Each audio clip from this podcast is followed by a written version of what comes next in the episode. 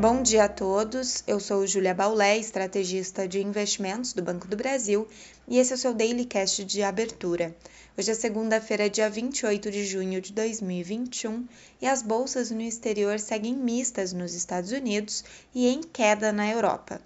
As bolsas europeias iniciam a semana com cautela diante das preocupações com os últimos desdobramentos da Covid-19, especificamente a variante conhecida como Delta, que já chegou a 85 países e é considerada a mais transmissível desde o início da pandemia. A agenda de indicadores é esvaziada para hoje na região, assim como nos Estados Unidos, e por isso o foco está nas falas dos dirigentes do Banco Central Europeu e do Federal Reserve ao longo do dia. Vale relembrar que o PCE, principal dado de inflação nos Estados Unidos, não causou pressão na semana passada e transfere novamente o debate sobre o tapering para essa sexta-feira, quando teremos o payroll, relatório de emprego do país referente a junho.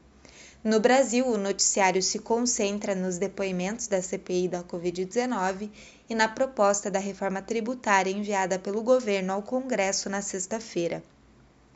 A reforma apresentada conta com diversas propostas de alteração na tributação atual do imposto de renda, dividendos e investimentos, que serão colocados agora em debate. À medida que o mercado tomava conhecimento da proposta, o Ibovespa chegou a perder os 127 mil pontos e o dólar renovou suas máximas, assim como os juros longos zeraram a queda e encerraram com viés de alta enquanto no exterior seguia o tom positivo e o S&P 500, por exemplo, renovou seu recorde de fechamento. Para hoje, o Ibovespa ainda deve repercutir a proposta de reforma tributária em meio às bolsas em cautela no exterior, enquanto os juros e câmbio podem ser positivamente impactados pela queda dos juros dos treasuries norte-americanos e do dólar mais fraco ante seus principais parceiros comerciais. Também teremos fala do presidente do Banco Central, que pode influenciar esses mercados. Ainda na semana, o ritmo de crescimento econômico e da inflação serão novamente testados no Brasil.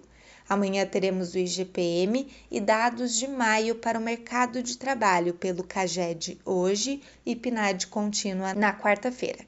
No radar, também amanhã a ANEL informa o valor da taxa extra de bandeira vermelha nível 2, que deve ficar vigente até pelo menos o mês de novembro. Um bom dia a todos e até a próxima!